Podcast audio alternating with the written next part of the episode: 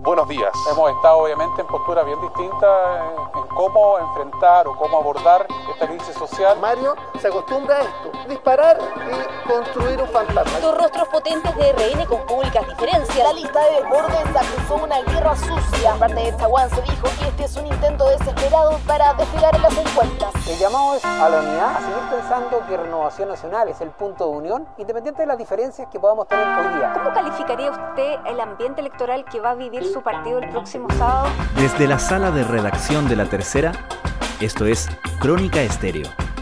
Cada historia tiene un sonido. Soy Francisco Aravena. Bienvenidos.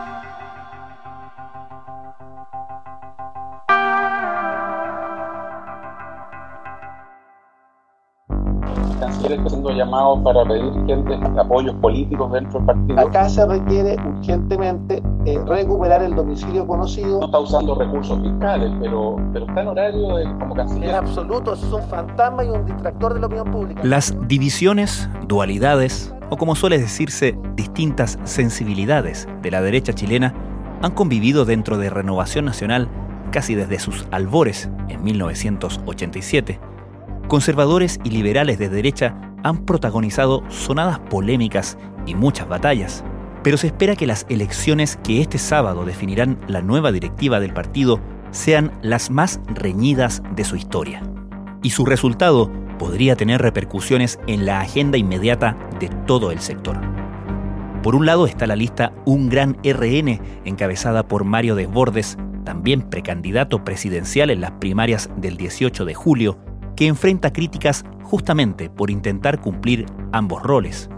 Al frente, la lista Recuperemos RN, presidida por el senador Francisco Chaguán, que aspira justamente a recuperar el partido para el sector más conservador o de derecha dura.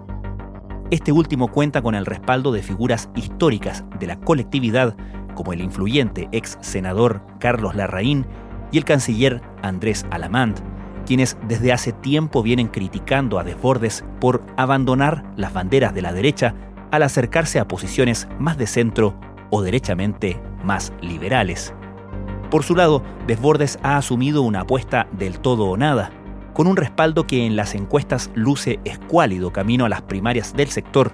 Una derrota en su propio partido dejaría su candidatura en un mal pie. Además, se especula que ese escenario abriría el camino para que más parlamentarios de RN se unan a los personeros que ya han expresado su apoyo por otro candidato para las primarias de julio, el ex ministro Sebastián Sichel.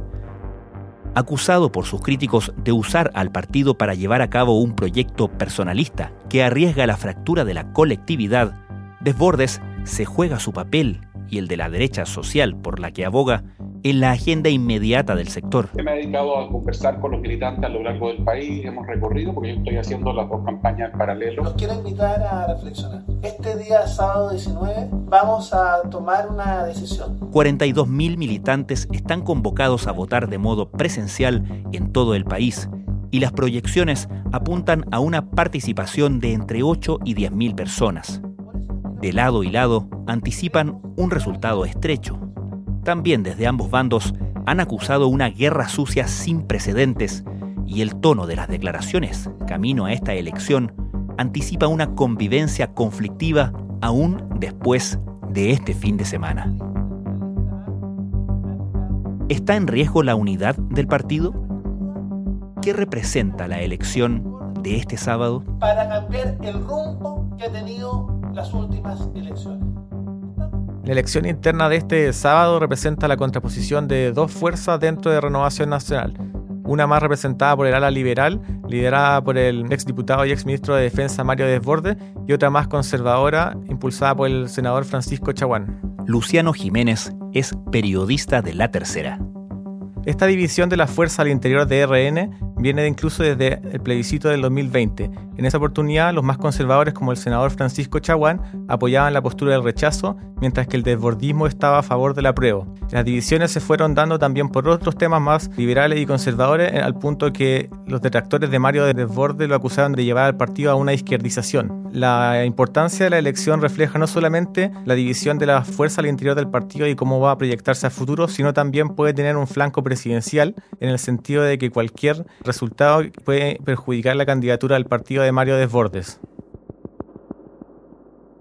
¿Cuán candidato de RN uno puede pensar hoy día que es Mario Desbordes en las primarias presidenciales, considerando que varios parlamentarios y varios personeros de ese propio partido están apoyando otras opciones como Sebastián Sichel? Bueno, eso es una duda que despierta en varios en la, en la, disidencia. Hay varios que acusan este doble rol que tiene Mario Desbordes, primero como candidato a las internas del partido y segundo como candidato presidencial. Acusan que como a él no le ha ido bien en las encuestas, está buscando un plan B para ocupar el partido y no quedarse con nada después del 18 de julio en caso de perder.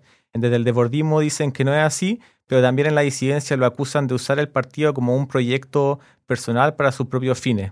Lo cierto es que la proyección de lo que pase, lo que ocurra en las internas va a implicar que si pierde desbordes haya más parlamentarios que se sumen a la opción de Sebastián Sichel, que todavía no se atreven a decirlo por miedo a que se les perjudique su opción de que el partido los lleve a la reelección, porque lo cierto es que hay varios parlamentarios que fuera de micrófono confianzan que están con Sichel, pero no se atreven a decirlo hasta lo que ocurra después de la interna. También el resultado que tenga desborde va a llevar a ver cómo se perjudica su candidatura presidencial, en el sentido de que hay parlamentarios que son opositores a su gestión, como el diputado Tomás Fuentes, que es cercano al canciller Andrea Lamán, que han dicho públicamente que si a Desbordes le va mal en la interna, es decir, pierde o si marca un bajo porcentaje de votos, debería bajar su candidatura presidencial. Lo de Mario Desbordes es una estrategia realmente desesperada. Vio que la mitad del mundo municipal y varios parlamentarios lo abandonaron y ahora pega manotazos de ahogado. Más allá de las acusaciones que hagan los opositores a Mario Desbordes, sí está claro que asumir un doble rol como presidente de partido y candidato presidencial parece por lo menos poco convencional, por así decirlo. ¿Por qué Mario Desbordes tomó esta opción? ¿Por qué fue él personalmente a la elección en la directiva de RN? En su momento hubo bastantes líos por la confección de, ambas listas, la parte de la interna, es decir, el oficialismo representado por Mario Desbordes tuvo complicaciones para elegir a un candidato porque en su momento sonó el ex ministro Cristian Monkever, quien después fue electo como convencional constituyente, pero con una baja votación que lo llevó a ser arrastrado por su compañera de lista, hicieron que su opción se fuera diluyendo. También en su momento sonó la diputada Paulina Núñez, pero el hecho de que ella se quisiera concentrar en su candidatura senatorial por Antofagasta implicó que no quisiera tener este doble desafío. En ese sentido, la opción de deportes fue la que más gusto eh, fue tomando dentro de los adherentes del oficialismo. No, no sé si se había visto alguna situación así. Nosotros, más que acusaciones, ha habido reclamos. La otra lista hay algunas acusaciones, pero espero que todo esto termine el sábado con el resultado de la elección y nos dediquemos a lo que corresponde, que es la primaria por un lado, y por otro lado las elecciones de noviembre, que son extraordinariamente importantes. Así que es lo que eh, espero de mi lista y, por supuesto, la de, la de Francisco. ¿Cómo enmarca esto Mario Desbordes? ¿Cómo lucha, ¿Cómo lucha con la noción de que está solo o de que esta es una aventura personal si va a ser él mismo asumiendo tantos roles? Si es que gana, por cierto.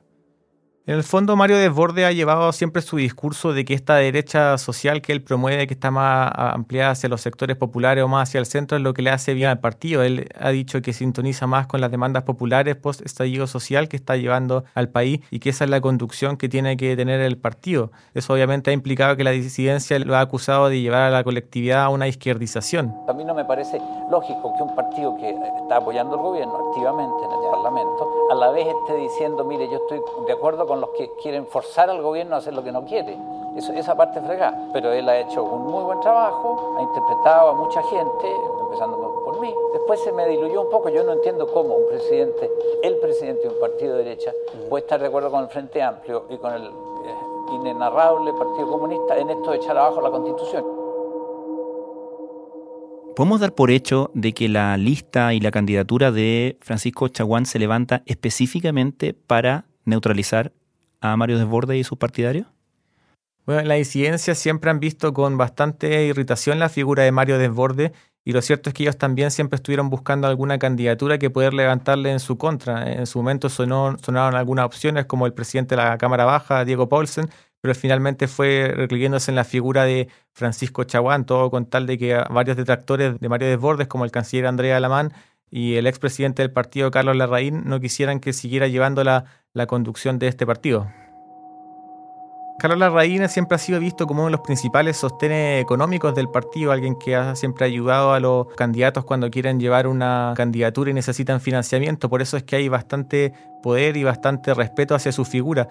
El canciller Alamán también tiene varios, varias personas que están detrás suyo. Uno de los principales, el diputado Tomás Fuentes, a quien varios dicen que estaba operando a favor de Alamán, es decir, el último episodio que se dio de fue que Mario Desborde acusó al canciller, él acusó públicamente de estar llamando a militantes para que votaran en su contra en pleno horario laboral. Entonces el hecho de estar ahí con esta figura dentro del gobierno igual juega en contra de Desborde. Andrés ha sido opositor a casi todas las directivas. ¿eh? No ha sido fácil. Él también tiene un liderazgo muy fuerte, tiene opiniones muy categóricas y cuando uno no está muy de acuerdo con ellas se, se complica un poco la cosa, pero, pero también es parte de la naturaleza humana. Todo nos pasa. Yo no, no, no es que esté contra Andrés Alamán en esta campaña se ha hablado de guerra sucia. ¿Qué episodios marcan esa eventual guerra sucia? Han habido varias acciones que se han hecho en contra de las distintas candidaturas. Por ejemplo, el diputado Tomás Fuente ha llevado recursos de mm, protección a la Corte de Apelaciones de Santiago. También en su momento hubo un recurso al Tribunal Supremo del partido por parte del hermano del senador Manuel José Sandón, que se llama Roberto Sandón, en el que acusaba que Desbordes estaba incumpliendo la ley orgánica constitucional de los partidos políticos, en el sentido de que él no podía estar por más de dos periodos como presidente de un partido. La guerra sucia también ha llevado a varios enfrentamientos en, los grupos de WhatsApp, como uno último que hubo entre el mismo Desbordes y el diputado Tomás Fuente. También ha habido generación de noticias falsas que se han difundido y bastantes insultos también entre los propios adherentes.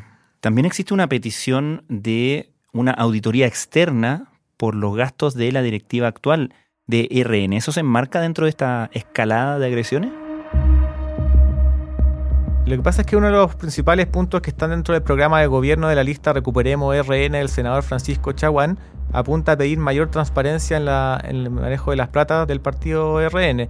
En ese sentido, ellos han hecho varias propuestas, como por ejemplo una auditoría externa o que los militantes puedan solicitar información y acusan que el partido no ha sido transparente en cuanto al manejo de sus platas, que no se puede acceder a través de la página de transparencia que, por ley tiene que estar en el partido. Si bien ellos no han hecho ninguna acusación sobre en qué se ha ocupado estos dinero, es habitual que en política los partidos miren con recelo las platas ocupadas por los partidos porque pueden pensar que se están usando para beneficiar a un candidato de un bando por sobre otro.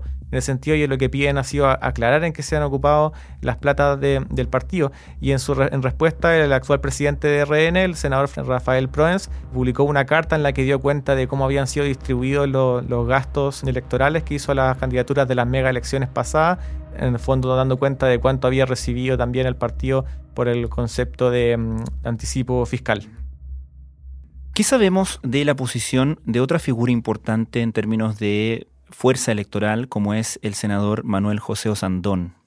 Bueno, el senador Manuel José Osandón ha estado recluido eh, dentro más que nada preocupado de su situación judicial que lo está afectando, pero lo cierto es que en su momento tuvo bastante poder, especialmente en sectores populares como eres Puente Alto, que es una comuna con hartos militantes y gran poder electoral.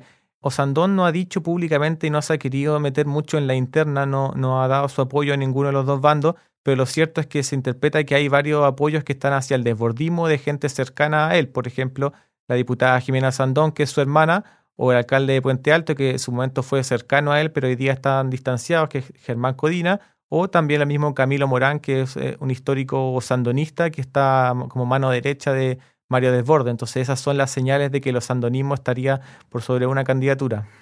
Con una elección así de disputada y con la campaña como ha sido, ¿Hay quienes teman que el partido pueda dividirse derechamente? Sí, de hecho hay bastantes eh, miedo de que haya gente que incluso quiera renunciar al partido en caso de que Desborde vuelva nuevamente a ganar. Bueno, bastante también eh, lo que pasa en la elección interna va a implicar eh, implicancia en lo que va a ser la negociación de las listas parlamentarias de Chile Vamos, porque no va a ser lo mismo tener un equipo negociador eh, organizado, liderado por la actual directiva, a un equipo negociador de las listas parlamentarias que va a ser impulsado por, por Francisco Chaguán y por el diputado Diego Chalper como su secretario general.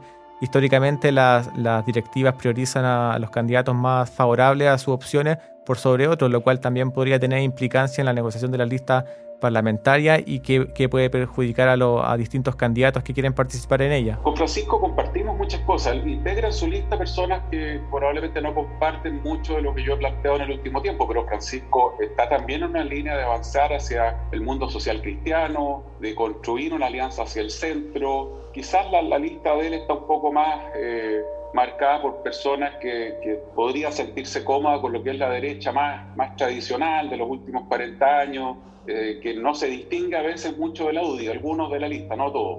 Bueno, las dos listas han dicho que esta elección va a ser bastante reñida, voto a voto y bastante estrecha. En la lista de Desbordes se aventuran a decir que ellos podrían ganar con un 55% de las preferencias, pero en la lista de Chaguán también dicen el mismo pronóstico. Lo cierto es que estas son las elecciones más competitivas que hay al interior de RN desde la última década y el único precedente que tampoco es tan referencial es el del Consejo General de enero de este año, en el cual tanto Chaguán como Desbordes se disputaron por ser proclamados como el candidato presidencial del partido lo que finalmente los consejeros, no toda la militancia, se declinaron por la opción de Desbordes con más de un 70% de las preferencias. Mario Desbordes entra también a la cancha, eso sí, para jugar el partido para ser el abanderado de Chile. Vamos en noviembre próximo. ¿Por qué dice que no es tan indicativo, tan significativo? porque en el sentido de que RN tiene 42.000 militantes, se espera que voten 10.000, pero en el Consejo General son bastante menos militantes, suelen ser cerca de 500 los que deciden. Mientras que a la par un grupo de parlamentarios pedía libertad de acción para apoyar la opción independiente de Sebastián Sichel. Luciano Jiménez, muchas gracias. Muchas gracias, que estés bien.